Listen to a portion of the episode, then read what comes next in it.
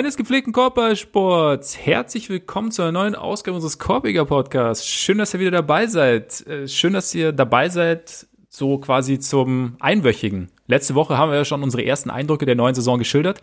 Jetzt haben wir deutlich mehr. Wir haben theoretisch alle Teams schon gesehen. Ich gebe ganz ehrlich zu, ich habe noch nicht alle Teams gesehen, aber wir hatten zumindest die Möglichkeit. Wir haben sehr, sehr viel Basketball gesehen.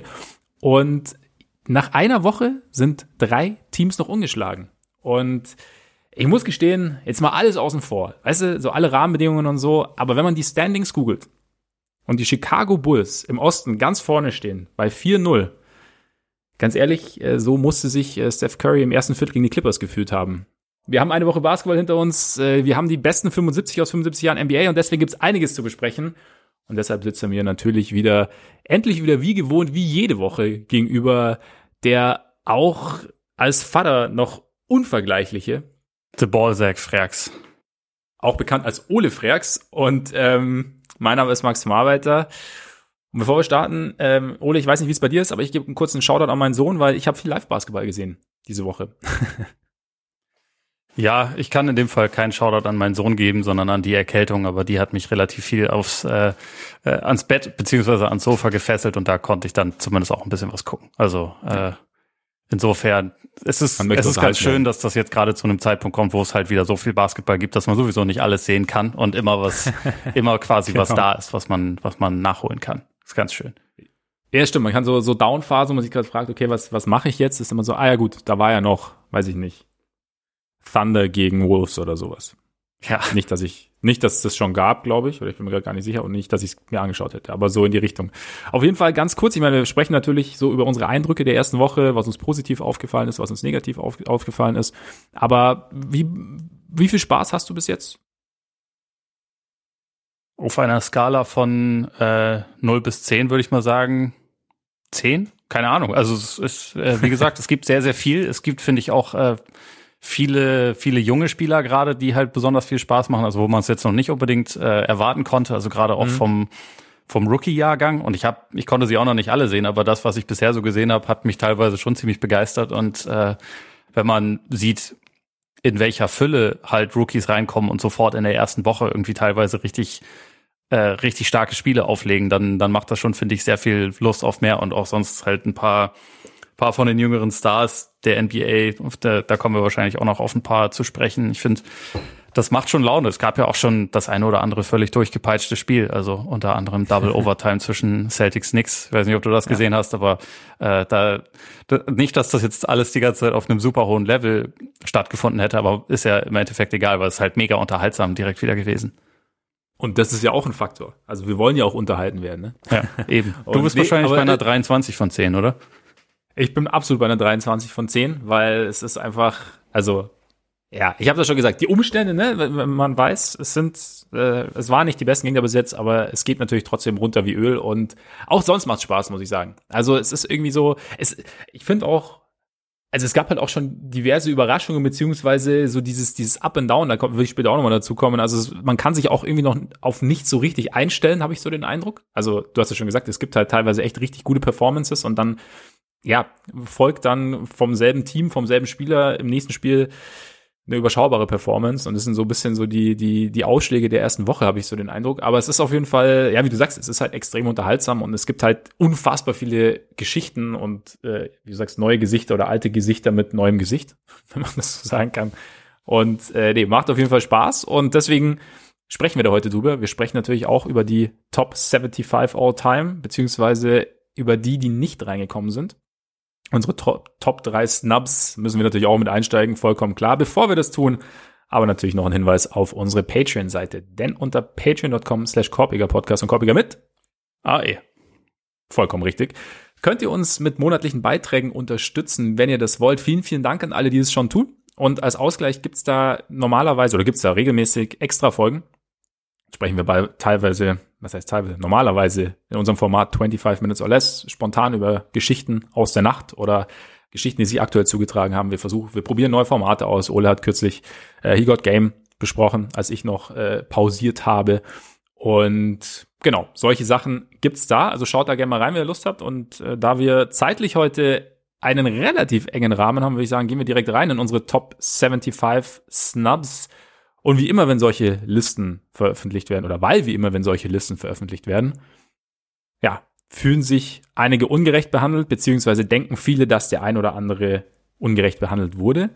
Und ich möchte dich jetzt mal ganz kurz zum Start fragen, weil jeder hat natürlich irgendwie so seine, seine Vorlieben oder beziehungsweise Spieler, die er der Leistungen eher aus welchen Gründen auch immer, vielleicht teilweise auch aus Sympathie etwas höher einschätzt als die andere. Aber wer mir halt am Anfang sehr, sehr oft zugetragen wurde als allergrößter Snap, war Dwight Howard. Ja. Und ich habe ihn somit am öftesten gesehen und ich muss gestehen, für mich so diese Phase, seine dominante Phase ist bei mir so ein bisschen der Blindspot in den letzten 30 Jahren. Das war so ein bisschen die Phase, in der mein, also in der ich ein bisschen weniger NBA verfolgt habe als normalerweise. Ähm, und ich kenne trotzdem seine, also ich, ich weiß um seine Dominanz, ich weiß um seine, seinen defensiven Impact, ähm, um ja, seinen Status als eigentlich absoluten Superstar damals. Er hat seine Championship gewonnen. Aber siehst du ihn auch als so klaren Snub, wie es jetzt so die breite Masse getan hat? Und wenn ja, wie erklärst du's? Weil ich, ich sehe, also ich, du siehst schon, ich bin noch nicht so 100% dabei, wenn, warum er jetzt der klarste, Snub ist. Aber wie, wie siehst du's?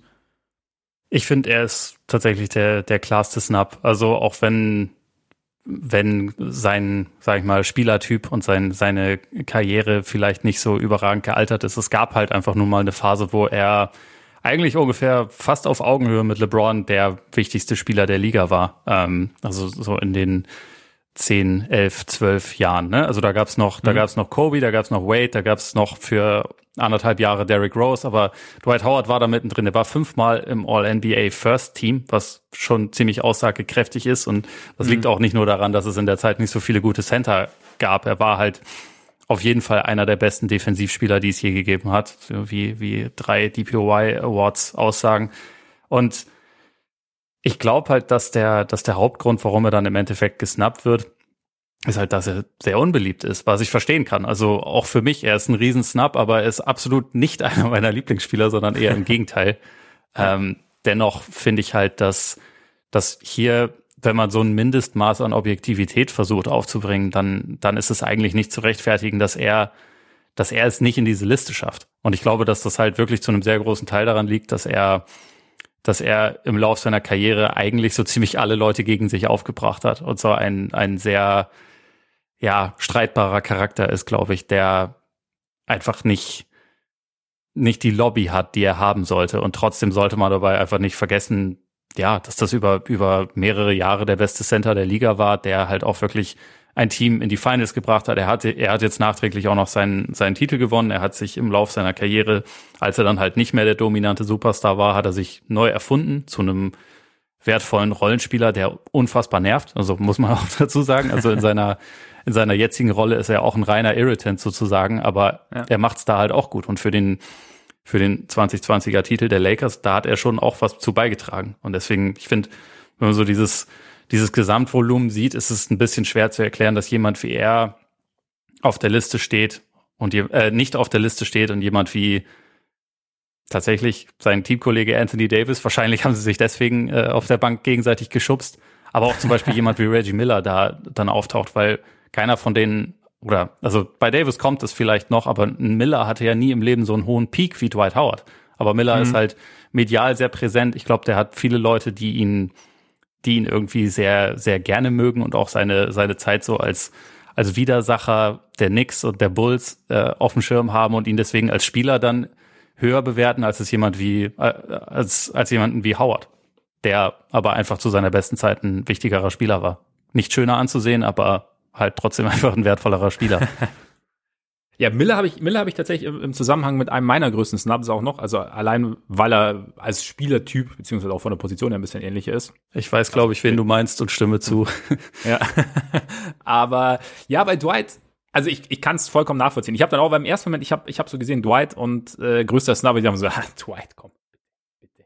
Wer ist das denn? Und dann habe ich irgendwann so ein bisschen drüber nachgedacht und ich habe dann schon die Argumente, also beziehungsweise auch deine Argumentation ist, finde ich, finde ich dann, finde ich dann absolut schlüssig ich frage mich halt, inwieweit dann natürlich, ich meine, du hast gesagt, er hat sich neu erfunden. Er hat natürlich auch eine Zeit gebraucht, bis er sich neu erfunden hat. Also er ja. hat, glaube ich, die, die Lakers und die Rockets-Jahre mindestens mal gebraucht.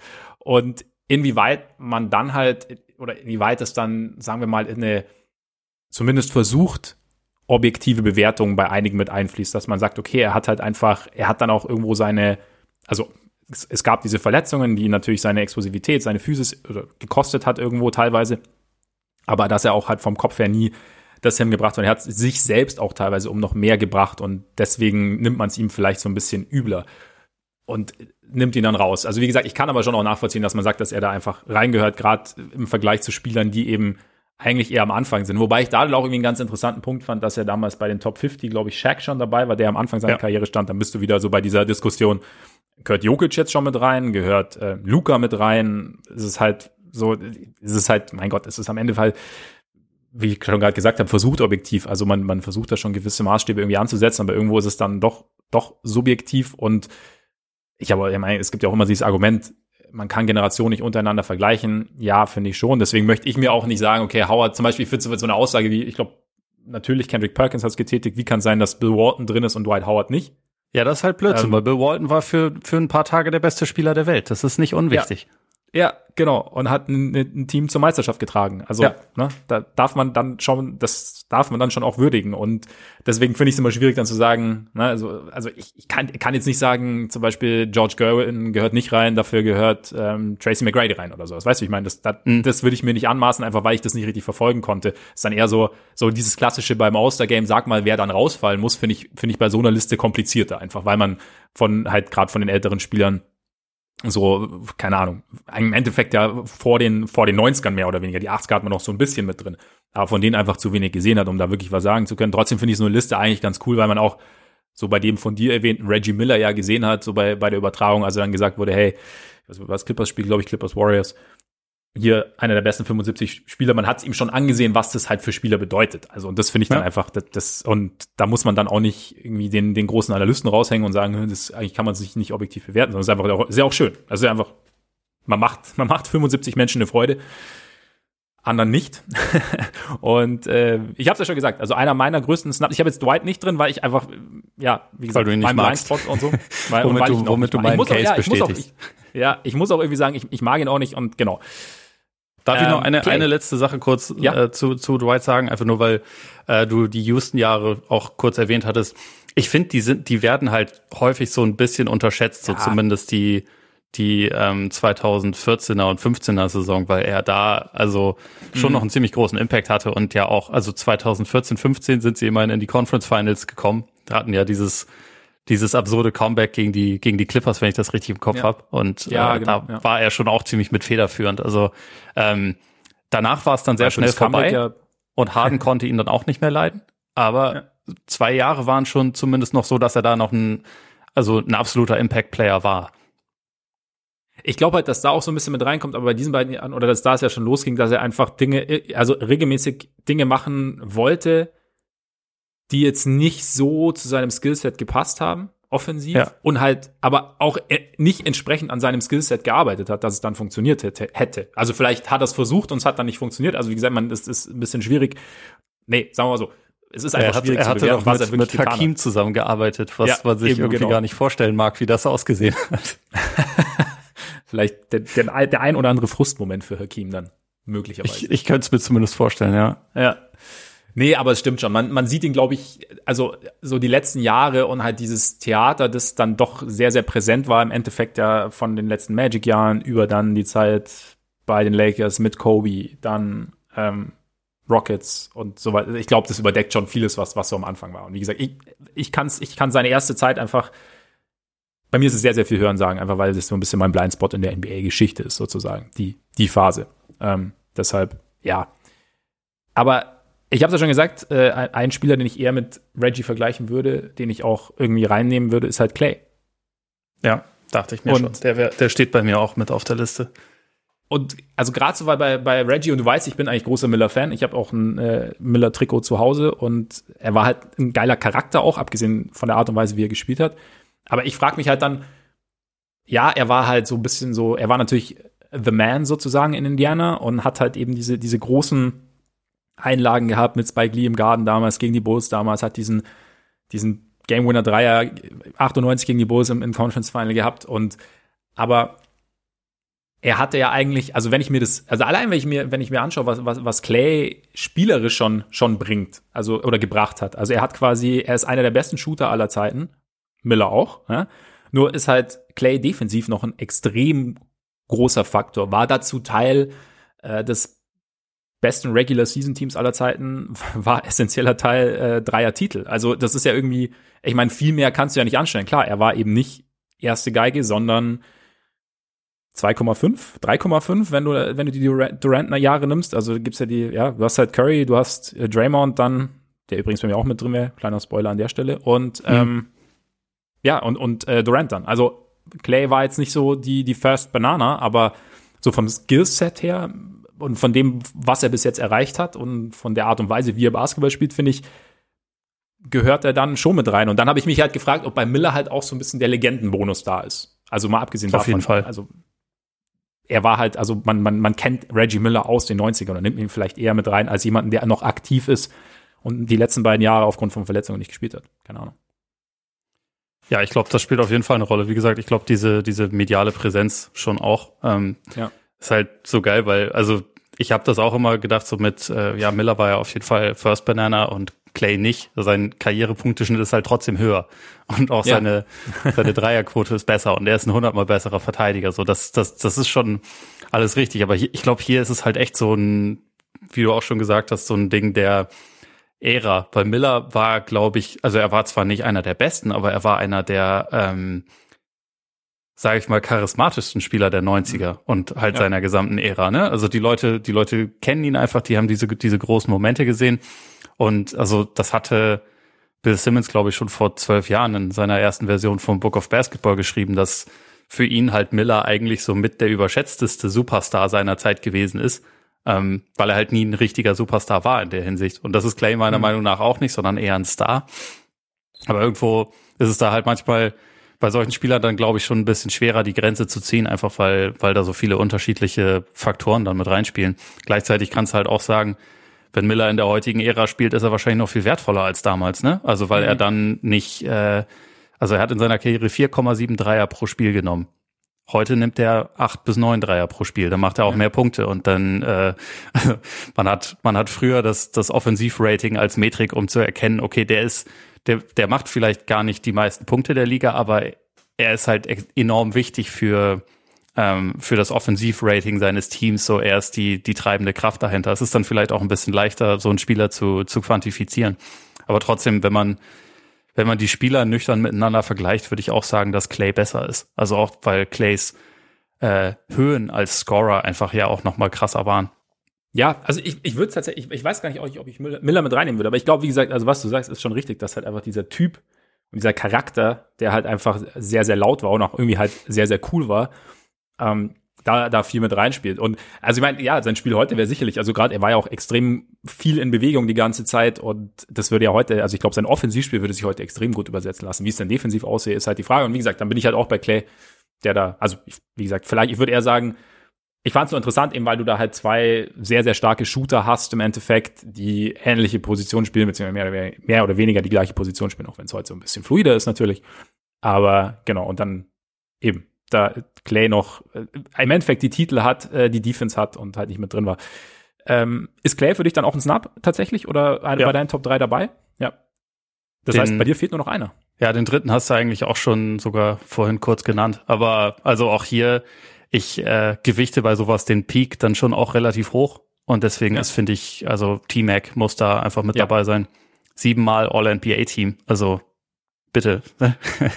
so, Reggie ist dreimal im All-NBA-Team, nur als, als Vergleich. Es gibt nicht so viele ja. Spieler, äh, die überhaupt siebenmal ins All-NBA-Team geschafft haben. Und er hat äh, zweimal Liga-Topscorer. Es hat natürlich, das muss man dazu sagen, immer der der Teamerfolg, der Playoff-Erfolg gefehlt, aber was T-Mac individuell abgerissen hat und also das jetzt nicht als, als Ego-Zocker oder so, sondern als jemand, der auch mhm. versucht hat, seine häufig nicht so guten Teamkollegen mit in Szene zu setzen, das finde ich halt schon, schon aller Ehren wert. Und für mich ist das trotz des fehlenden Erfolgs auch einer der besten Spieler seiner Ära gewesen. Und äh, der, also die Prime war nicht so lange und nicht so ausgiebig, wie sie hätte sein sollen, halt wegen Rückenproblemen und trotzdem das war sie halt bei Bill Walton auch nicht, ne? Da sind wir halt bei dem Case und ja, er hat genau. ja trotzdem deutlich mehr Saisons auf hohem Niveau gehabt. Deswegen, also für mich, T-Mac wäre auf jeden Fall jemand gewesen, der hier mit reingehört hätte. Ja, einer der dominantesten Offensivspieler so der letzten oder überhaupt. ja, und er war auch defensive also. gut, ne? Er war ja einfach ja. ein, ein Komplettpaket, was es sonst ja. nicht, nicht viel gab. Er war eigentlich, also knapp hinter Kobe quasi, was das angeht, was das ja. äh, Komplettpaket zu der, zu der Zeit an, anging. Absolut, absolut. Also, und deshalb, also bin ich ganz bei dir. T-Mac war auch einer meiner, einer meiner drei. Einfach, ja, weil man da auch so, also ich finde dann auch ähnlich, wenn man jetzt zum Beispiel, ich finde die Howard-Argumentation kann man da auch ähnlich so ansetzen wie bei T-Mac, weil, weil ich finde, er ähnlich dominant war, halt auf eine andere Art natürlich, äh, anderer Spielertyp und so. Aber er ist halt einer, der und T-Mac mag ich halt lieber, weißt du, deswegen ist bei mir T-Mac. Ja, natürlich. Kann ich verstehen. Jeder, glaube ich. und nee, aber wie du sagst, die Höhen waren halt einfach so hoch und dann auch noch über einen Zeitraum, der lang genug war, eben nicht nur ein, zwei Jahre.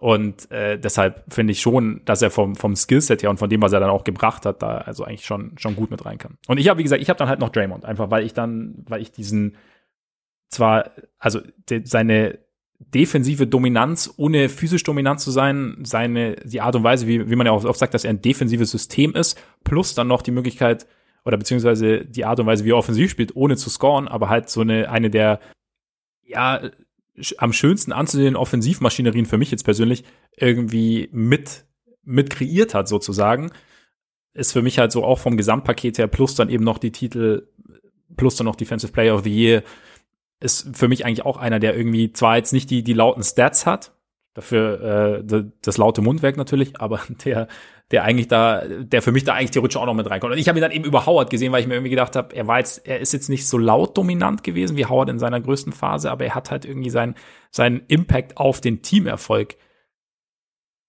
Kann man vielleicht, also wenn man die Orlando-Jahre nimmt, kann man auch nicht so 100% sagen, was dann halt einfach auch blöd läuft, wenn du dann auf so ein, ähm, so ein Lakers-Team triffst dann im Endeffekt, wie, wie es bei Howard der Fall war. Aber ähm, ja, Draymond hat halt dann ja Rings Culture halt, ne? Ja, ja, ich wollte gerade sagen, weil wenn wenn wenn Draymond bei dem bei dem 2010er Magic Team die die äh, nee, bei dem 2009er die die Howard Rolle ja. gespielt hätte, wären sie in der ersten Runde rausgegangen, aber ich sehe ja, trotzdem genau, den Punkt, natürlich nicht, weil er ja. war perfekt für das Team, in dem er war und in dem er ist, finde ich. Aber Howard hätte natürlich in dem ähm, 2015er Warriors-Team auch nicht, also das hätte auch nicht ganz so gut funktioniert. Sie hätten komplett anders spielen müssen, ne? aber es ja, ist genau, eigentlich ein ja. ziemlich spannendes Gedankenexperiment, wie das Team ausgesehen hätte. Es hätte garantiert nicht so schön ausgesehen. Das, es hätte nicht so, aber er hätte zumindest aber, Shooting also, gehabt, wie Orlando eigentlich damals, ne?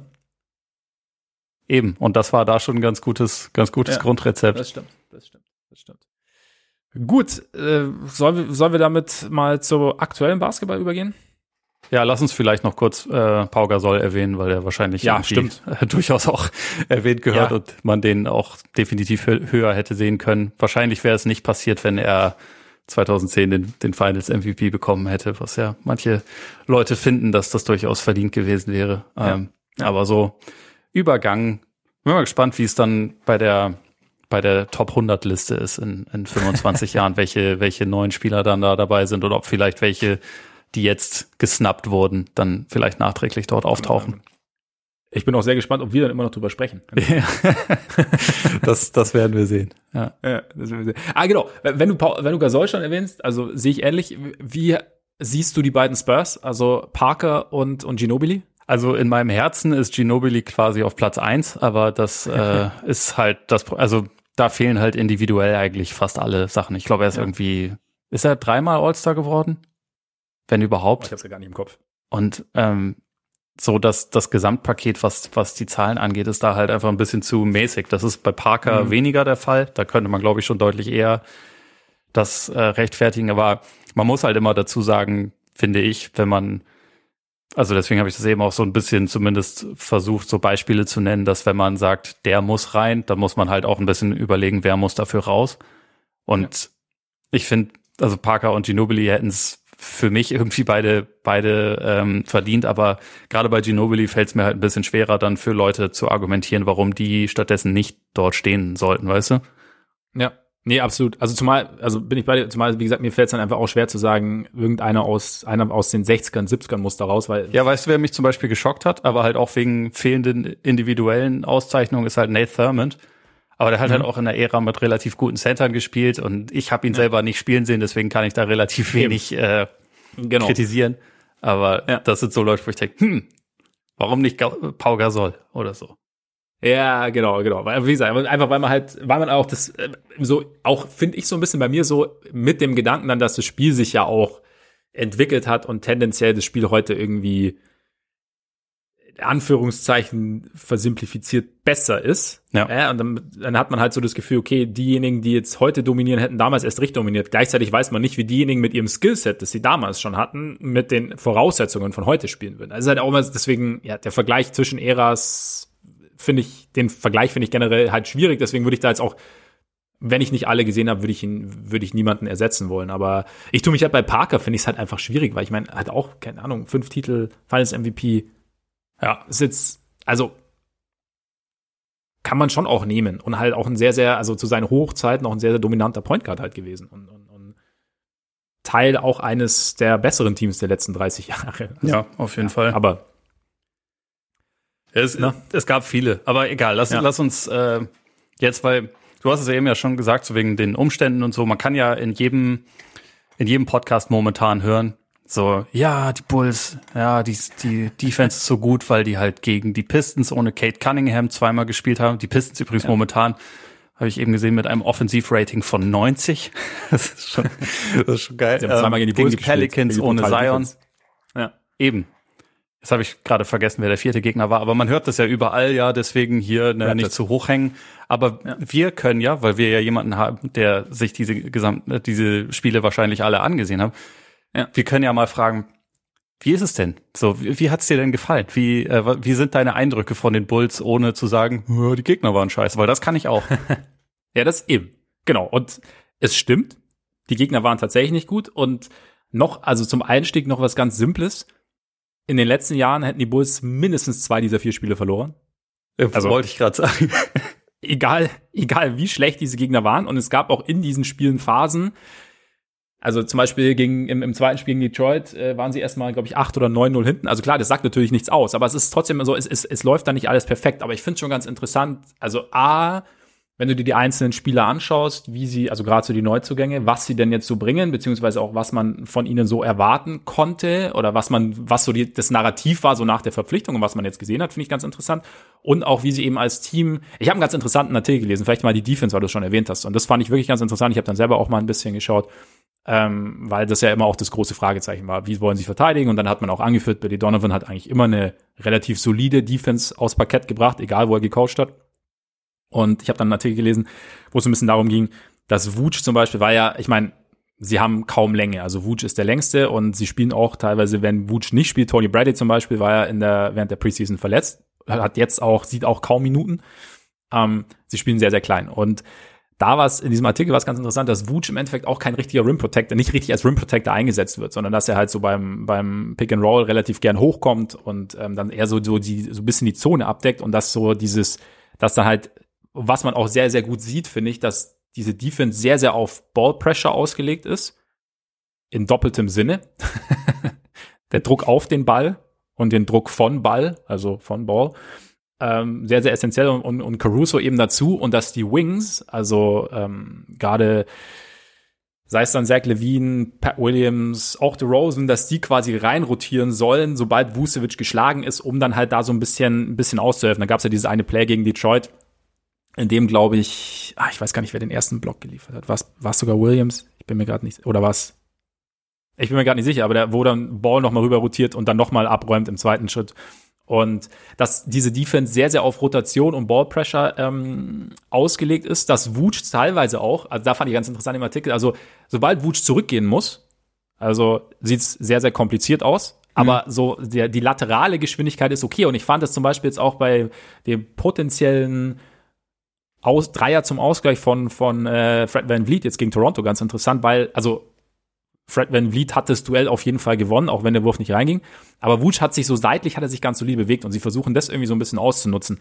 Ich bin halt gespannt, wie dieser, sie sind halt jetzt auf Teams getroffen, zum Beispiel, wenn du siehst, so Killian Hayes oder auch Nikhil Alexander Walker mit relativ jungen Lead Guards sozusagen, die, ähm, bei denen sich dieser, dieser Ball Pressure vielleicht noch ein bisschen mehr auswirkt. Aber du siehst schon zum Beispiel auch bei Lonzo Ball war ja immer das große Ding, dass er ein sehr, sehr guter Team-Defender ist, der halt schnell im Passwegen ist, der gut antizipiert hinten, der ähm, gut aushilft. Und das ist auch alles weiterhin da. Aber er ist auch on-ball sehr, sehr aggressiv und sehr, sehr unangenehm bis jetzt. Und das sind, glaube ich, schon Dinge, also es hat mich so tatsächlich auch so ein bisschen überrascht, wie gut er da ist und wie gut er auch unterschiedliche Spieler vor sich halten kann. Ähm, und stören kann, tatsächlich. Also ich glaube, gegen Toronto war es einmal, hat er erst, war es erst, glaube ich, gegen Anunobi und dann gegen, gegen Van Vliet, also zwei unterschiedliche Spielertypen in dem Sinne. Und ich glaube, dass das schon, schon aufrechtzuerhalten ist. Caruso genauso. Bei Caruso ist es halt so ein bisschen, bisschen weniger überraschend in Anführungszeichen, weil man da ja wusste, dass dieses, diese Point of Attack Defense irgendwie so sein Ding ist.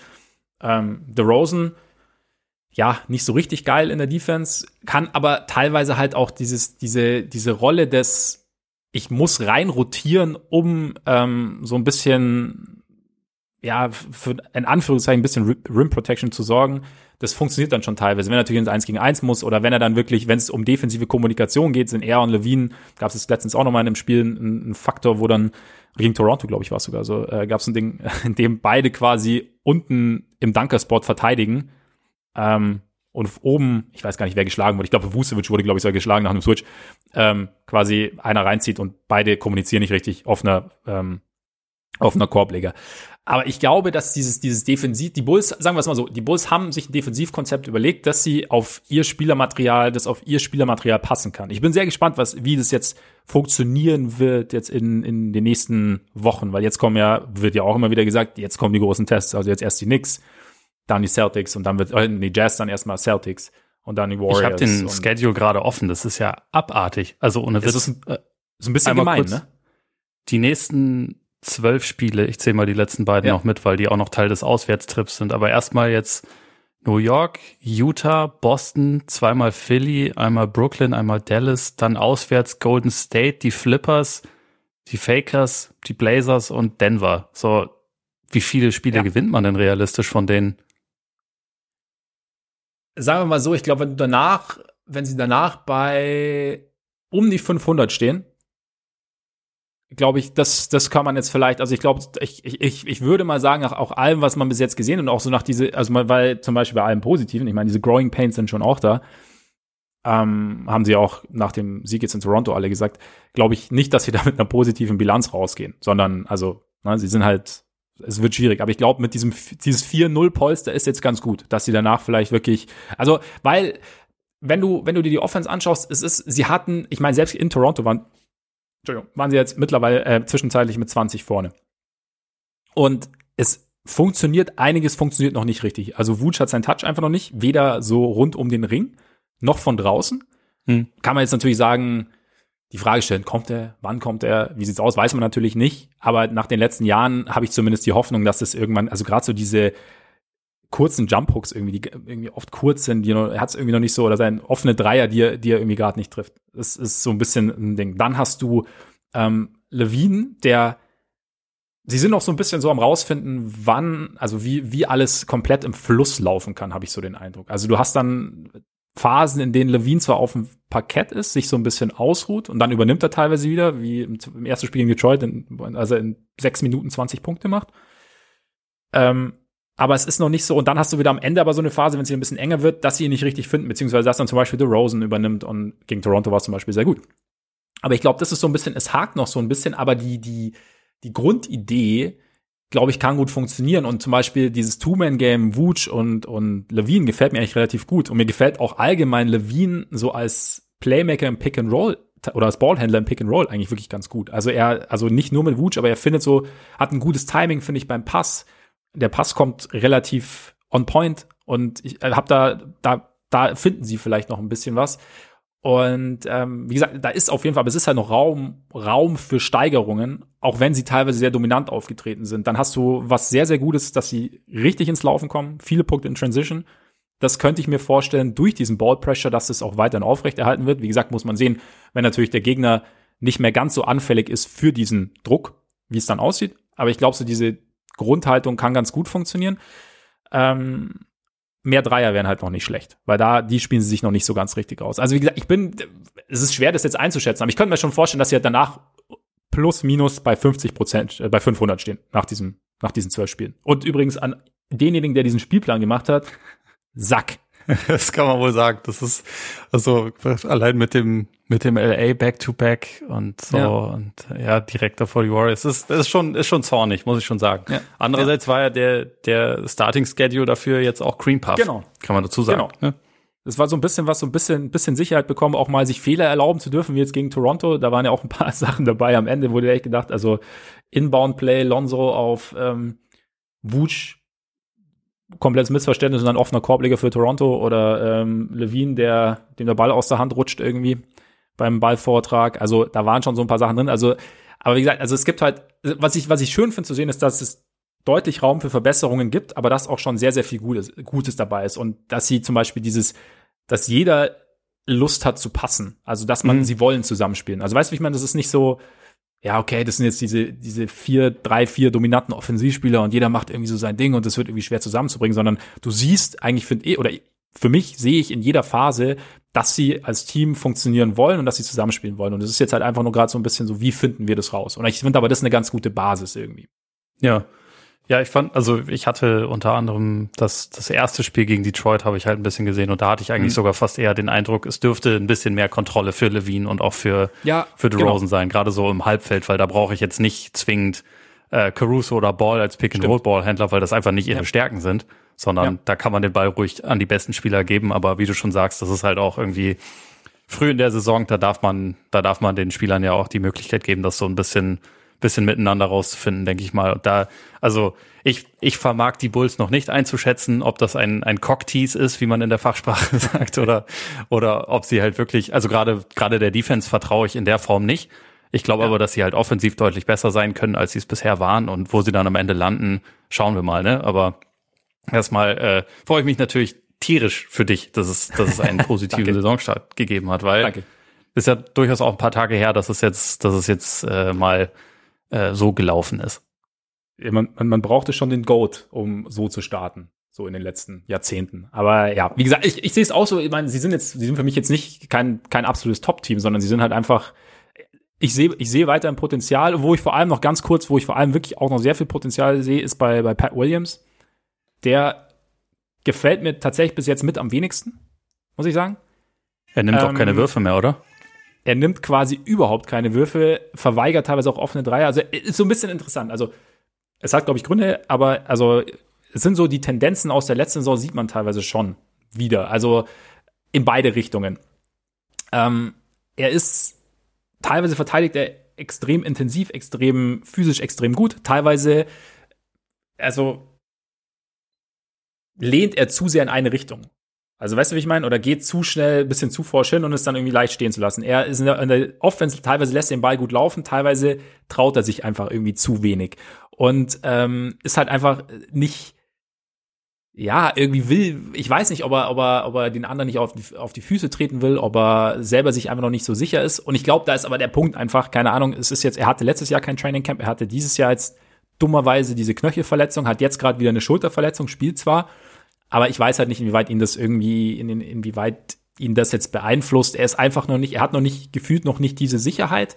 Er hat, macht noch nicht diesen Sprung. Immer mal wieder blitzt es auf. Auch wir jetzt quasi, als wir als Creator, was er als Creator theoretisch kann, wenn er sich mehr zutraut, ähm, was er auch offensiv kann, teilweise, wenn, wenn er, wenn er mit Nachdruck quasi ähm, den Ball bekommt und zieht und dann irgendwie einen Pull-Up-Jumper nimmt oder was auch immer, das funktioniert dann auch oft genug. Aber er ist irgendwie, er ist noch nicht da. Also er, merkt man auch so ein bisschen an seiner Spielzeit.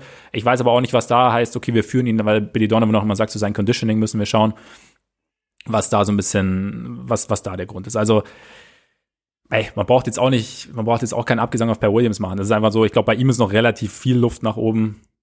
Ähm, Green dafür äh, extrem, extrem schöne Überraschung irgendwie. Ja. Viel Hustle viel, viel Einsatz. Ähm, Alizé Johnson sieht auch gut aus. Aber sie sind halt auch, was echt ein Punkt, sie sind halt einfach sehr kurz. Also ja, gegen Toronto, glaube ich, das Rebounding-Duell auch extrem deutlich verloren. Also das ist halt, bin ich mal gespannt, wie sich das dann, wie sich das noch auswirken wird auf Dauer.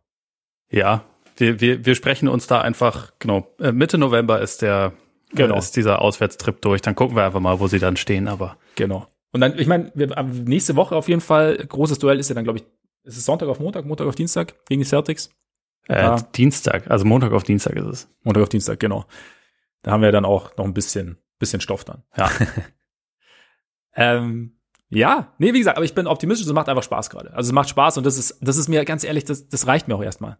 Weil, wie lange ist es her, dass es wirklich Spaß gemacht hat? Ja, ich, also man, man verliert das ja relativ oft aus den Augen, aber eigentlich geht's ja beim Also vor allem beim Sport gucken, äh, auch um Spaß, ja. nicht um, ja, genau. nicht um äh, den ganzen anderen Kram. Deswegen, äh, ich, deswegen fahre ich hier jetzt auch in keine Parade, sondern Go Bulls. Go Bulls, genau, sehr schön. Da, was hast du denn so erste Woche? Highlights, Lowlights? Also ein paar Leute, die mir sehr positiv aufgefallen sind. Äh, ich, ich ratter mal so ein bisschen durch erstmal. Mhm. Gucken wir mal, ne? Über Curry hab, also ich meine, wir haben ja letzte Woche eh schon ein bisschen über die Warriors gesprochen. Danach ja. hat er dann halt sein, sein äh, Monsterspiel gegen die Clippers gehabt. Grundsätzlich, es gibt einfach immer noch, glaube ich, nicht wirklich eine bessere Show als Curry, wenn er, wenn er, ja. wenn er heiß ist. Es macht einfach, ja. es ist einfach immer noch mal ein bisschen unterhaltsamer als bei allen anderen. Und es gibt aber für mich gerade zwei junge Guards, die auf dem Weg sind, äh, vielleicht diesen Status zu erreichen. Mhm. Da ist einmal Ja Morant Momentan oh ja. Liga-Topscorer Ja Morant mit äh, 35 im Schnitt. Ich fand's krass, weil die Grizzlies haben ja das Spiel gegen die Lakers verloren, unter anderem, weil er am Ende einen Freiwurf daneben gesetzt hat und trotzdem äh, war er in einem Spiel mit drei Spielern der Top 75 Liste, war er der beste Spieler auf dem Court und irgendwie ja. derjenige, der alle Highlights hatte und alle krassen Aktionen. Und ich finde, sein, sein Spiel schreit quasi. So, es gibt ja. bei ihm fast keine Aktion, die nicht in irgendeiner Form besonders aussieht. So, seine, seine Ballfakes sind absurd, seine Fußarbeit ist total krass. Die Athletik natürlich sowieso. Ich ja, finde das total sympathisch, dass es quasi keine, keine Situation gibt, wo er nicht denkt, ich muss jetzt über den danken. also ja. das versuche ich jetzt nicht, sondern es ist immer, immer volle Aggression irgendwie dabei und trotzdem selten überdreht. Also ich meine, gegen die, mhm. gegen die Lakers hatte er zwar irgendwie, glaube ich, dann sechs Ballverluste, das ist natürlich ein bisschen viel, aber meistens hat ja alles, was er macht, Sinn und Verstand. Gerade im, im Spiel davor gegen die Clippers hatte er ja zum Beispiel auch den Dagger von, von Jaron Jackson vorbereitet und so. Mhm. Und grundsätzlich sehe ich den Grizzlies einfach total gerne zu, weil es da einige Leute gibt, die so diese, diese Tell that motherfucker about me Mentalität, die Morant äh, von Anfang an hatte, die das halt auch so mit verkörpern. Also Brandon Clark sieht keinen Gegenspieler, über den er nicht danken möchte. Die Anthony Melton hat gegen die Lakers versucht, über Anthony Davis zu danken. Hat natürlich nicht geklappt, weil, ja. weil Anthony Davis sich jetzt auch nicht ganz so leicht äh, hochnehmen lässt. Aber also ich mag irgendwie diese, diese Mentalität, die die haben. Mhm. Und Morant verkörpert das halt total. Und ich finde, äh, es wirkt so, als hätte er jetzt auf jeden Fall nochmal einen relativ großen Schritt gemacht oder hätte den oder ist quasi dabei, den zu machen im Vergleich zur, zur letzten Saison. Und ich war ja vorher schon echt ein großer Fan von ihm. Nicht, nicht viel hinzuzufügen. Also Morant äh, finde ich auch, macht irgendwie, ist einer der Spieler, die, die so mit am meisten Spaß machen, die in, in, in den ersten Wochen. Und wie gesagt, ich finde diese Akrobatik bei ihm. Also wie er, wie er seinen Körper in der Luft nochmal bewegt und ähm, die Richtung verändert, wenn, wenn ihm sich einer in den Weg stellt und dann den, den Ball irgendwie noch reindreht und dieses Selbstverständnis und ja, das, das Gesamtpaket macht auf jeden Fall viel Spaß. Ja, ich habe in letzter Zeit auch mal wieder so ein bisschen, bisschen Allen Iverson Highlights geguckt, gerade so aus, aus deren, äh, aus dessen ersten paar Jahren in der Liga. Ja. Und ich finde, also es gibt natürlich auch relativ große Unterschiede, aber es gibt auch ein paar, paar Parallelen. Also was halt so diese, diese kranke Athletik und Körperbeherrschung angeht und mhm. so diesen Spielwitz. Und gleichzeitig natürlich auch dieses, äh, ich bin hier, um euch hochzunehmen und das von Anfang an. Ja, genau. So, das, das, ja. das äh, macht ihn mir extrem sympathisch. Absolut. Nee, ist bei mir ähnlich. Und du hast gesagt, zwei hast du, zwei junge genau, Spieler. Genau, der andere wäre Lamello.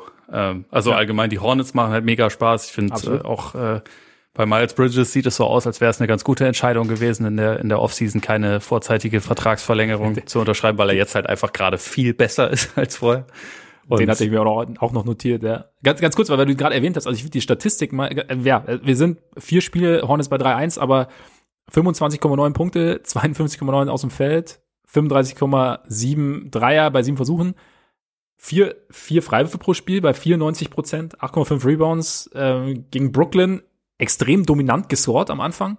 Also und auch vielseitig gescored, physisch, also ja, wie du sagst, ähm, scheint, scheint keine schlechte Entscheidung gewesen zu sein, ihn noch ein bisschen zappeln zu lassen irgendwie. Ja, ist halt brutal, dass die Hornets so gut gestartet sind, ohne dass jetzt irgendwie Gordon Hayward krass aufzocken würde zum Saisonstart und mhm. äh, Terry Rozier ist gar nicht dabei. So, ja. die sind ja noch gar nicht vollzählig und auch ne, nicht alle irgendwie bei, bei voller Power und trotzdem macht dieses Team halt schon Laune. Also, das ist ja vor allem auch egal welches Spiel, die Hornets-Spiele sind irgendwie immer extrem unterhaltsam. Also das, das äh, Overtime-Spiel jetzt gegen die Celtics beispielsweise auch und auch gegen die Nets. Das war zwar am Ende dann sogar ein Blowout. Aber es gibt einfach in jedem Spiel irgendwie diverse Szenen, wo du denkst, okay, da, da hast du einerseits diese unfassbare explosive Athletik von Bridges, du hast den Spielwitz von Ball, der ja auch regelmäßig irgendwelche Pässe äh, rausrotzt, wo man so denkt, okay, die, da denken jetzt nicht viele ja. Spieler dran, sowas überhaupt nur auszuprobieren und ja. er schüttelt die halt irgendwie immer wieder aus dem, aus dem Ärmel. Das macht halt, also ich fand, die Hornets waren letzte Saison ja schon, wenn er dabei war, ein sehr sehenswertes Team. Und es wirkt aber so, als wäre es einfach jetzt noch mal so ein bisschen die nächste Stufe erreicht und als wären sie auch so als Team so von der Qualität her, sage ich mal, bereit, den nächsten Schritt zu machen. Und das mhm, hat sich, ja. also ich war, ich war ein bisschen skeptisch vor der Saison. Ich habe ja auch bei den bei den Over-Unders gesagt, dass ich jetzt wegen der Tiefe nicht ganz so überzeugt bin und finde, so junge Teams steigern sich halt nicht unbedingt immer linear, sondern es kann auch mal dann irgendwie so ein bisschen, ein bisschen zurückgehen. Ich habe halt diese diese Klatschzahlen letzte Saison gesehen, die irgendwie überdurchschnittlich gut waren. War mir nicht so sicher, ob sie das so bestätigen können, aber ich hatte das nicht so auf dem Schirm, dass Bridges jetzt vielleicht bereit ist, der zweitbeste Spieler im Team zu sein und halt ja. irgendwie als, als Offensivspieler vor allem auch nochmal echt eine neue Komponente mit reinzubringen. Und wenn er das ansatzweise halten kann, also vielleicht nicht unbedingt 25 Punkte im Schnitt, aber schon 20 Punkte im Schnitt wären ja eine ziemliche Steigerung für ihn, dann sind sie vielleicht schon eine Ecke weiter. Also ich finde zwar immer noch, dass sie, dass sie im Endeffekt ein bisschen kurz sind und also auf der Center-Position da eigentlich nur Plumlee haben und sonst es gibt halt die, die Small Ball Option mit, mit Washington, aber ich bin mir halt nicht ganz so sicher, ob sie da nicht noch irgendwie nachbessern sollten. Aber das Team mhm. an sich könnte dann einfach trotzdem schon eine Ecke besser sein, als ich gedacht habe. Ja, also ich glaube halt, gerade so diese, diese, der Sprung von, von Bridges ist da, ist da schon ziemlich entscheidend und halt gleichzeitig, dass Lamello bis jetzt ja das irgendwie so sein, sein Versprechen aus der ersten Saison im zweiten Jahr irgendwie einzulösen, einzulösen scheint. Genau so. dass da, äh, genau, dass er halt da irgendwie noch, noch mehr Kontrolle gefühlt hat. Auch, auch jetzt zum Beispiel jetzt gegen die Netz fand ich irgendwie. Ich meine, er ist halt schon, er ist halt schon unfassbar smooth, gell? Und er, ich glaube, er weiß auch, dass er unfassbar smooth ist. Ja, ja. also ihm ist ja. das sehr bewusst, hast du sein, hast du sein Outfit. Ist auch wichtig, gesehen? das zu sein. Ja, ja, ja. Sein, sein, sein Neon-Outfit, mit dem er dann in sein Neon-Auto eingestiegen ist. Was, was, glaub, was glaubst du war zuerst da? Das Auto oder Mantel und Hose? Ich wage es kaum darüber nachzudenken. Aber ich nehme ja. an, erst das Auto. Ich hoffe es. Oder meinst du, er lässt das Auto äh, je nach Outfit einmal custom lackieren, damit es auch äh, quasi eins zu eins zusammenpasst? Oder vielleicht hat er, keine Ahnung, vielleicht hat er fünf Lieblingsfarben und hat für jeden Auto. Kann auch sein. Es ist, es ist durchaus möglich. Es ist alles möglich. Aber ja, es ist, ist auf jeden Fall ein sehr solider Saisonstart für die Ballbrüder. Absolut. Eins, zwei, äh, eins, zwei im Osten. Und äh, ja, Lonzo, wie gesagt, Lonzo noch mal ganz kurz, ich finde, äh, macht, also Lonzo macht mir sehr, mehr Spaß, als ich erwartet hatte. Noch mal ganz kurz, wenn wir beim Ballbrüder noch mal sind. Also einfach, weil ich ihn als Passer irgendwie total geil finde und als Defender total gut. Also er ist jetzt nicht der, der dominante Offensivspieler wie Lamello, glaube ich. Aber guter Mann. Guter Mann. Guter Mann. Bei Lamello, was ich, was ich geil finde, ist dieser, dieser ansatzlose Dreier. Also es sieht so irgendwie so, so extrem langsam und, also, was heißt, nicht langsam, aber halt irgendwie so, er, ist, er kommt so aus dem Nichts so ein bisschen, habe ich das Gefühl. Ja. Ich habe vor allem, also gerade so im, im Vergleich zur, zur letzten Saison auch den Eindruck, dass er irgendwie ein bisschen leichter zum Korb kommt.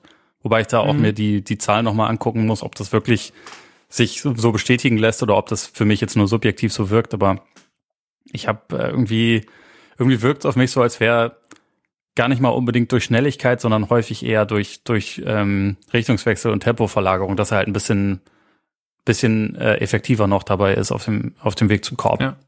Ja. Und dabei halt immer smooth bleibt auf jeden Fall. Ja, ja.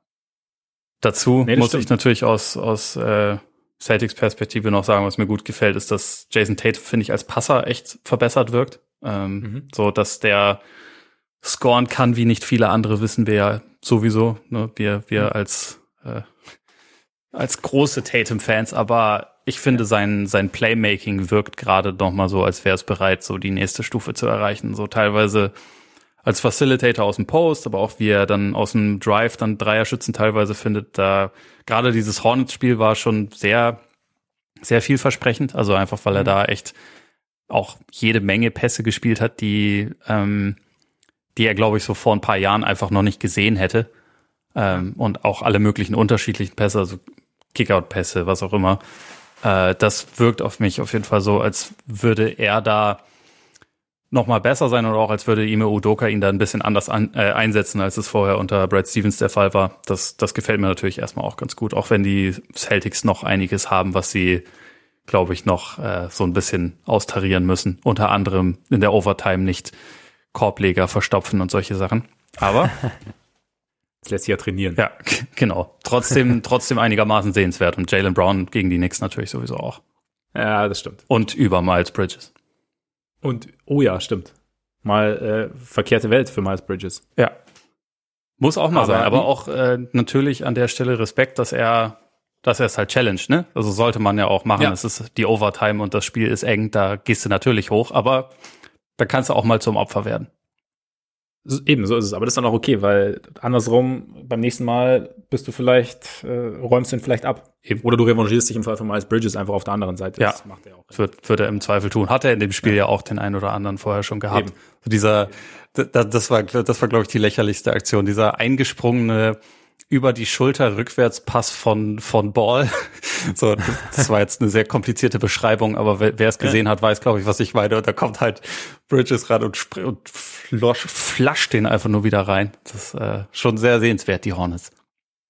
Das sind sie auf jeden Fall. Das stimmt. Wie, ganz kurz, die Celtics jetzt, äh, hast du schon irgendwie so ein, so, ein, so ein Gefühl oder wie es jetzt unter Judoka aussieht oder irgendwas, was dir gefällt oder was dir nicht so gefällt? Ich finde es ein bisschen schwer zu sagen. Ich habe dummerweise ähm, teilweise immer noch das Gefühl, dass so diese die Aussagen von wegen so wir lassen uns nicht mehr wir lassen uns nicht mehr punken.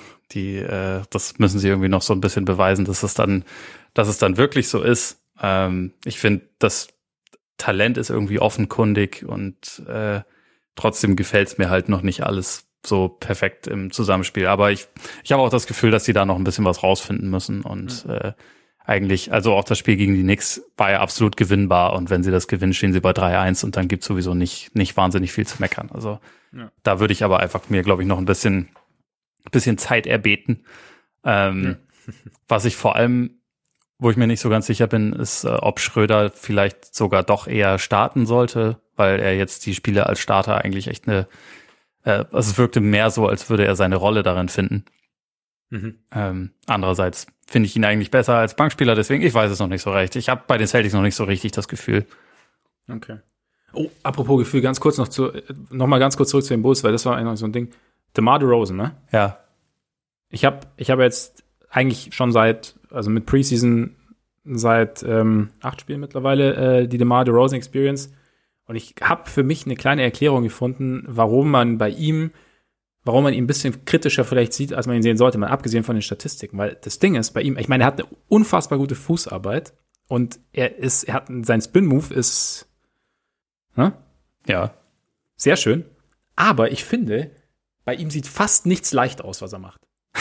es sieht immer so, weil er hat so ein bisschen, sein Dribbling ist so ein bisschen hoch und er, er bounced den Ball auch relativ fest. Und es sieht, und dann hat, dann hat er noch seinen, er hat ja so diesen leicht watschenden Gang und das ist überhaupt kein, also das ist kein, keine Kritik in Anführungszeichen oder kein so, guck dir den an. Aber ich, ich habe so das Gefühl, bei ihm sieht einfach sehr, sehr wenig richtig, richtig leicht aus. Und deswegen, wir, oh krass, jetzt nimmt er wieder so einen schweren Wurf, wieder so einen schweren Wurf. Und am Ende sind es für ihn wahrscheinlich gar nicht schwere Würfe, aber, oder nicht so schwierige Würfe, wie sie aussehen, aber deswegen denkt man immer, er zwingt irgendwas. Aber er hat es halt komplett drauf und er hat ja, es gibt ja dieses Ding, dass er mal so intensiv an seiner, also wie intensiv er an seiner Fußarbeit arbeitet oder gearbeitet hat und wenn man genau hinschaut, dann sieht man das auch. Aber es ist halt so, auf den ersten Blick wirkt es halt immer so, okay, krass, was macht der Demar da? Hat er das unter Kontrolle? und vielleicht ist das so ein Ding, warum man ihn so ein bisschen kritischer oder deutlich kritischer sieht, als man müsste, weil gegen Toronto zum Beispiel hat er ihn komplett den Arsch gerettet. Und, aber souveränst. Also, Ja. daher, das war noch mein, noch ein Das ist Gedanke eine, zu gut, ist eine gute These. Könnte, könnte tatsächlich sein. bin auf jeden Fall glücklich, DeMar DeRozan in Chicago zu haben. Ich bin, ich bin schon Fan. Es, es gibt ja Leute, bei denen sieht alles ein bisschen mühsamer aus, als es vielleicht ist. Tristan Thompson ist Ja. auch so ein Kandidat. Selbst da, bei denen Ja? se- sehen se- sogar Freiwürfe richtig mühsam aus. Ja, weil er seine riesige Kiste so rausfährt und dann irgendwie noch ins Hohlkreuz stimmt. geht. Und es, es, sieht, es sieht einfach alles nicht smooth aus. Vielleicht spielt das dann eine Rolle. Ja, es kann schon sein. Es kann sein. Ich habe mir das die Woche mal so gedacht. Mm, Wir haben jetzt nicht mehr so viel Zeit. Jetzt vielleicht mal ganz kurz, was mir, was mich echt ein bisschen stutzig macht und ich glaube nicht, dass es eine Langzeitaufnahme ist, aber wir haben so ein paar Superstars, die noch so ein bisschen in die Saison rumpeln. Also Meinst du James an- Harden oder wen noch? Ja, James Harden, ah, einer, genau, Damian Lillard. Ja. Mit ähm, 8,3 Prozent von, von draußen bis jetzt bei acht Versuchen pro Spiel. Ist doch solide. Das ist absolut solide. Auch gewohnt, gewohntes Bild. Äh, auch gerne mal ein Airball dabei irgendwie. Also nicht mal so, also ist irgendwie noch ein bisschen komisch. Da, keine Ahnung, ich habe mal ein bisschen so Blazers ja auch sehr, sehr viel Licht und Schatten jetzt gegen die Clippers komplett irgendwie einen, einen mitbekommen. Da auch ein Artikel bei The Athletic ähm, von Jason Quick gelesen, den halt auch ähm, Chauncey Billups, der sagt so, wir wollen halt hier einiges ändern, weil es bringt ja jetzt nicht so zu kommen, um wenn man was Neues anfangen will, einfach nur so, so ein bisschen sanft in die eine oder andere Richtung zu drehen, sondern sie wollen schon ein bisschen was machen und so ein bisschen mehr, keine Ahnung, weniger auf Isolations gehen, mehr Ball Movement. Die Blazers waren die letzten Jahre ja, was Passing anging, relativ und die Assist Ratings anging, so eher unten angesiedelt und das soll sich so ein bisschen ändern und dass da so ein bisschen Growing Pains gibt irgendwie ist vielleicht auch irgendwie zu erwarten. Ich hatte auch so das Gefühl, dass Lillard vielleicht ein bisschen mehr Offball spielt gegen die Clippers, da habe ich mal ein bisschen reingeschaut. Vielleicht auch da einfach, dass man da vielleicht das Team noch seinen Rhythmus finden muss. Aber ich finde es irgendwie ganz interessant, weil ich meine, also Dame war ja eigentlich, also stand jetzt nie im, man hat nie gedacht, dass er jetzt irgendwie oder nie den Eindruck, dass er Probleme hätte, von draußen zu treffen. Und jetzt über die ersten Spiele irgendwie schon. Ja, ich glaube, das ist einfach ein Slump. Also ich glaube, Ja, das, das äh, wird sich wahrscheinlich relativ bald ändern. Ich glaube, vor war das nicht gerade erst von ähm, vor drei oder vier Jahren, dass Clay auch so langsam in die Saison gestartet ist Mhm. und dann kam halt Mhm. irgendwie, dann hat, haben wir, glaube ich, an dem Tag eine Folge gemacht und gesagt, nee, das, das wird schon passen. Und dann hat Ja. er in der Nacht dann gegen die Bulls 14 Dreier getroffen.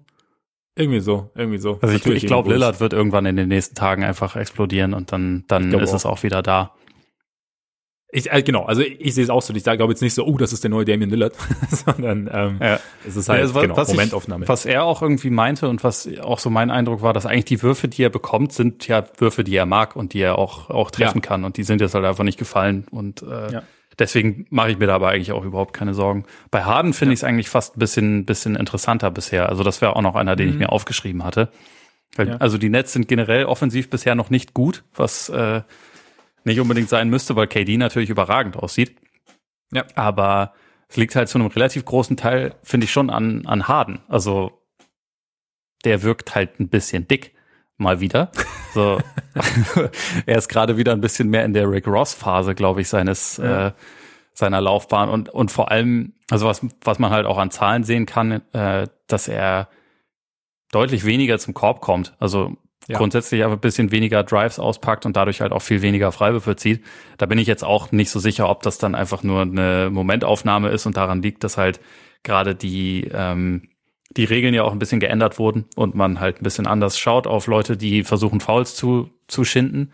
Das ist Mhm. natürlich ein Aspekt bei Harden, der dann der dann so ein bisschen mehr beäugt wird und was, also was vielleicht dann mit erklärt, warum er jetzt bisher in der Saison, glaube ich, drei Freiwürfe pro Spiel nur bekommen hat. Aber es ist halt auch so ein bisschen ein Fehlen der aggressiven Spielweise. Und ich fand auch in, in den Rockets-Zeiten, am besten ist er ja, wenn er halt sowohl den, den Drive regelmäßig hat, als auch den, den Stepback-Dreier. Und es gab halt Phasen, auch dann teilweise in den Playoffs, wo auf einmal nur noch der Stepback-Dreier da war und der Drive einfach so ein bisschen ausgeblieben ist. Mhm. Und ich frage mich halt, ob er sich langsam so ein bisschen in eine Richtung bewegt, wo er einfach nicht mehr mit ganz der großen Leichtigkeit zum Korb kommt oder ob das jetzt halt einfach nur so ein Fall ist von die Offseason war irgendwie kürzer, als ich dachte. Hm, komisch. So, ich bin in, äh, in drei Wochen aber in Topform und dann mache ich 35 Punkte im Schnitt, weil das ist ja Harden auch absolut zuzutrauen. Da, momentan bin ich mir da nicht ganz sicher, was, was der, der Status ist.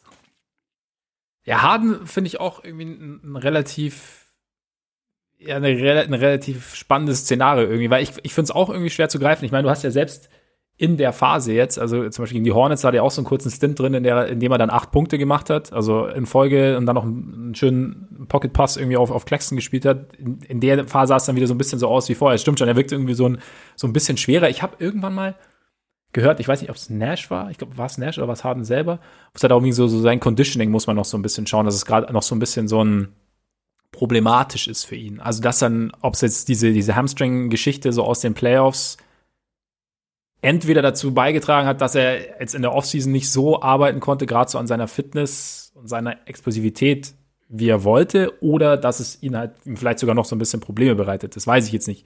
Keine Ahnung. Es war nochmal so ein, so ein Fetzen, den ich irgendwo aufgeschnappt habe. Aber ich finde schon auch, es ist so ein bisschen, ja, es, es, es wirkt halt noch nicht so, noch nicht so explosiv, explosiv. Und wie du sagst, also das ist ja so dieses, diese Dimension braucht sein Spiel ja schon irgendwie. Und ähm, gleichzeitig vielleicht ist aber auch so ein Punkt, ich meine, du hast ja die Playoffs angesprochen, dass da der Drive dann eben nicht mehr so da war, was vielleicht auch so ein bisschen, wurde auch gern drüber gesprochen, dass es halt daran lag, dass er halt 82 Spiele Vollgas gehen musste oder Vollgas gehen wollte auch und dann vielleicht am Ende so ein bisschen, ja, die letzten Prozent gefehlt haben. Vielleicht ist es dann auch jetzt so, dass er sagt, hey, für uns, was für uns zählt, sind die Playoffs, gerade jetzt auch in der Situation ohne Kyrie, beziehungsweise man weiß nicht, kommt Kyrie zurück, wie entwickelt sich das und Hauptsache, ich bin dann quasi, wenn es dann um den Titel geht, sozusagen, Richtung, Richtung April dann in Topform und nicht jetzt am Anfang. Also, ja. kann sein. Aber ich finde auch so, er wirkt bis jetzt noch nicht so, äh, ja, ist schwierig zu sagen, ob er halt noch sich in Form spielt, was da jetzt, also ich würde auch eher so in die Richtung tendieren, aber es ist noch nicht so, noch nicht so überzeugend. Und das, da ist so das Problem dann eben, dass die Netz, also ich finde, die Netz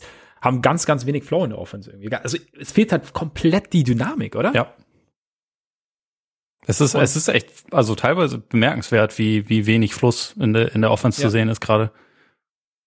Und es, ja, es ist sicherlich so ein Ding, dass du halt eben, eben Harden die Dynamik nicht hat. Dann fehlt mit Kyrie der nächste dynamische Ballhändler und dann habe ich mir auch so nach dem ersten Spiel schon gedacht, und, und, du hast halt so diese ganzen Bigs, die du geholt hast, also Aldridge, der gegen Philly extrem gut aufgelegt hat und ihnen auch ihre Punkte gibt, aber Aldridge, Millsap, Griffin, die alle noch was, was geben können, aber die halt selber auch nicht mehr dynamisch sind. Und wenn dann halt dein, dein Backcourt noch dazu nicht diese, nicht den, den, den letzten Drive bringen kann und das, und, und die Bewegung allgemein so ein bisschen langsam, dann hast du halt irgendwie so eine Offense, die halt schon sehr Durant abhängig ist, oder?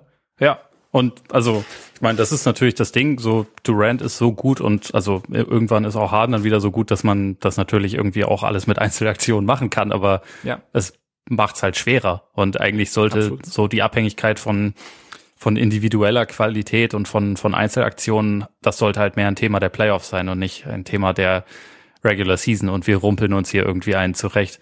So, deswegen bin ich halt auch mal gespannt, ja. ob das, ob das dann, ja, sich mit der Zeit einfach gibt. Also die Rotation muss ja auch noch angepasst werden. So jetzt äh, kam Bruce Brown ja wieder mehr zum Einsatz, der am Anfang, also in den ersten paar Spielen teilweise gar nicht die Bank verlassen hat, was ich auch nicht verstanden ja. habe, aber äh, dass man halt ein bisschen weniger zwei Bigs plus Durant auf der drei, also eigentlich dann quasi mit drei Bigs spielt. Das fand ich auch ein bisschen weird. Mal gucken, wie sich das mhm. entwickelt, aber der, der Kader ist halt auch so geil, weil sie letztendlich sechs, sechs Center haben. Und irgendwie muss man mal gucken, wie die dann alle spielen. Aber bin ich auch mal gespannt, ob man vielleicht dann mal mehr, mehr Cam Thomas auch noch sehen wird, um irgendwie noch ein bisschen mehr äh, Dynamik so in den Backcourt zu bekommen. Mhm. Aber da gibt's auf jeden Fall noch ein bisschen mehr auszutarieren, als man jetzt so denken würde, wenn man auf die Qualität des Kaders einfach nur guckt. Ja, irgendwie schon. Und wie gesagt, also ich finde gerade so, also ich meine, jetzt ganz interessant, weil letztes Jahr haben wir gesagt, oh, fehlt irgendwie so ein bisschen das Physische und, und, und, und Länge und so. Und jetzt haben sie diese ganzen langen und jetzt irgendwie ja gut, ich meine, Wobei die auch nicht so physisch sind.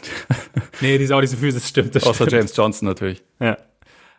Aber jetzt, genau, jetzt fehlen halt, ohne, ohne Kyrie fehlt halt echt so, und ohne James Hardens Drive fehlt halt echt so ein bisschen die Dynamik. Aber ja, es ist halt, es sind die ersten Spiele und ich glaube, da, da, da, ist noch genügend Zeit, dass sich das irgendwie einpendelt. Das sind ja generell die Favoriten, sind ja noch nicht. Ich meine, die Lakers sind ja auch noch am Ausprobieren. Ja. Irgendwie. Und Mal funktioniert es besser, mal schlechter. Fand ich ganz interessant, dass Zach Loader irgendwie in seinem Podcast mit ähm, äh, Chris Herring, wo es dann darum ging, dass äh, Russell Westbrook noch nicht für LeBron gescreent hat und wo sie dann auch gesagt haben, okay, es ist halt irgendwie, man weiß halt, wie gut es funktioniert und man denkt dann, sie haben Sommerzeit und machen das und sie haben sich halt einfach gefragt, wieso das nicht passiert ist. Also, ich meine, vielleicht haben sie es, wollen sie es später erst auspacken und so, aber ich fand das eine ganz interessante einen ganz interessanten Aspekt irgendwie. Ja, ich finde, also wahrscheinlich liegt es dann immer daran, dass man sich die Regular Season irgendwie interessant halten muss. So, LeBron hat ja schon 35 Regular Seasons gespielt. Irgendwann muss man, vielleicht muss man sich den Schwierigkeitsgrad einfach auch äh, bewusst ein bisschen hochhalten und die Sachen dann erst mit der Zeit ausprobieren. Im Sommer trainieren kann ja jeder. So ist es. Aber ähm, machst du dir Sorgen, dass er jetzt schon wieder so ein bisschen ausfällt mit, mit Knöchel oder ist es einfach nur so ein Ding, mal, mal blöd gelaufen? Paar Tage raus und geht weiter. Also ähm, der Vogelfrank hat ja gesagt, es ist nicht die gleiche Stelle, es ist nicht die ja, gleiche Verletzung, deswegen hoffe ich jetzt einfach mal, oder also gehe ich jetzt einfach mal davon aus, dass es nichts nichts Schlimmeres ist. Äh, angeblich spielt er vielleicht heute Nacht schon wieder, von daher. Da ja, genau, stimmt, stimmt. Bin ich jetzt noch nicht zu besorgt. Was die Lakers allgemein angeht, da würde ich auch sagen, da, äh, also wir haben ja letzte Woche auch schon ein bisschen über die sag ich mal, Komplikationen gesprochen bei den Spielern, die man da so hat. Da sollte man jetzt aber wahrscheinlich auch einfach mal ein paar Wochen sich das angucken, wie sich das entwickelt. Und äh, ja.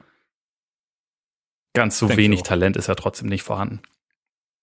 Nee, eben. Und wie gesagt, ich glaube, gerade bei den, bei den Favoriten, das ist halt am Anfang, also man, man hätte gern, dass sie irgendwie die Saison stürmen, aber es ist halt dann doch oft so, dass sich da Dinge erstmal noch irgendwie einpendeln müssen, dass man Dinge ausprobiert. Und ich meine, ich finde auch diese Randomness halt irgendwie interessant, weil du hast die, die Bugs, die irgendwie das erste Spiel in Brooklyn dominieren, dann von Miami dominiert werden, Miami dann aber relativ schnell gegen Orlando verliert. Also es ist halt einfach, ja. ich glaube, gerade so in den ersten Saisonwochen schwingt es halt ganz oft noch von links nach rechts, je nachdem, wer gerade ausfällt, wer gerade irgendwie pausiert, wer gerade irgendwie was Neues ausprobiert.